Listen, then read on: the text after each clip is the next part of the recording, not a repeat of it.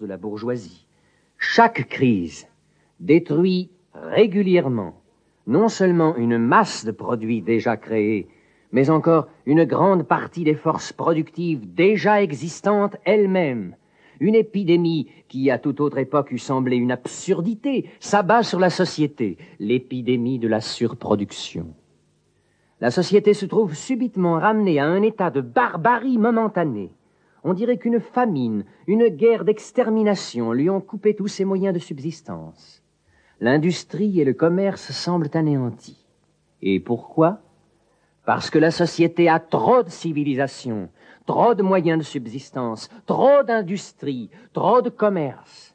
Les forces productives dont elles disposent ne favorisent plus le régime de la propriété bourgeoise. Au contraire, elles sont devenues trop puissantes pour celles-ci, qui alors leur fait obstacle. Et toutes les fois que les forces productives sociales triomphent de cet obstacle, elles précipitent dans le désordre la société bourgeoise tout entière et menacent l'existence de la propriété bourgeoise. Le système bourgeois est devenu trop étroit pour contenir les richesses créées dans son sein. Comment la bourgeoisie surmonte-t-elle ces crises? D'un côté, en détruisant par la violence une masse de forces productives.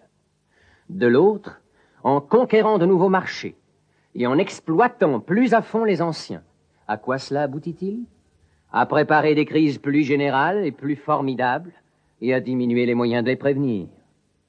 Les armes dont la bourgeoisie s'est servie pour abattre la féodalité se retournent aujourd'hui contre la bourgeoisie elle-même. Mais la bourgeoisie n'a pas seulement forgé les armes qui la mettront à mort, elle a produit aussi les hommes qui manieront ces armes, les ouvriers modernes, les prolétaires. De toutes les classes qui, à l'heure présente, s'opposent à la bourgeoisie, le prolétariat seul est une classe vraiment révolutionnaire. Les autres classes périclitent et périssent avec la grande industrie. Le prolétariat, au contraire, en est le produit le plus authentique. Toutes les classes qui, dans le passé, se sont emparées du pouvoir, essayaient de consolider leur situation acquise en soumettant la société aux conditions qui leur assuraient leurs revenus propres. Les prolétaires ne peuvent s'emparer des forces productives sociales qu'en abolissant le mode d'appropriation qui était particulier à celle-ci, et par suite tout le mode d'appropriation en vigueur jusqu'à nos jours. Les prolétaires n'ont rien à sauvegarder qui leur appartienne, ils ont à détruire toute garantie privée, toute sécurité privée antérieure.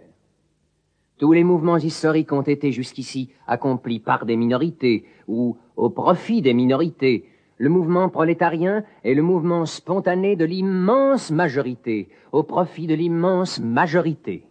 Le prolétariat, couche inférieure de la société actuelle, ne peut se soulever, se redresser, sans faire sauter toute la superstructure des couches qui constituent la société officielle.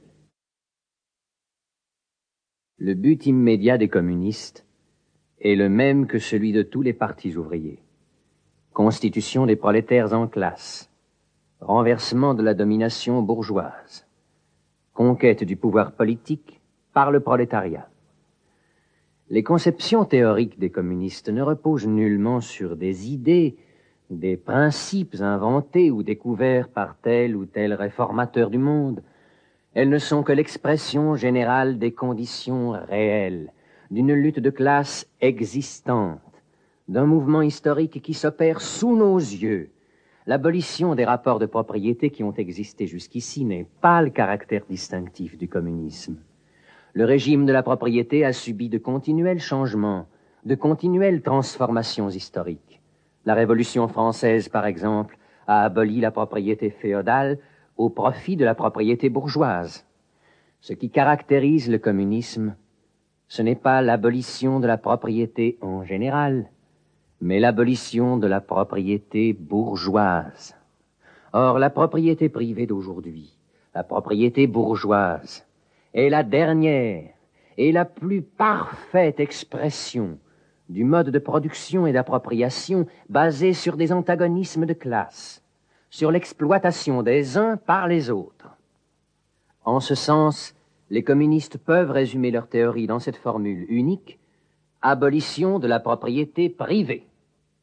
Mais le prolétariat ne peut pas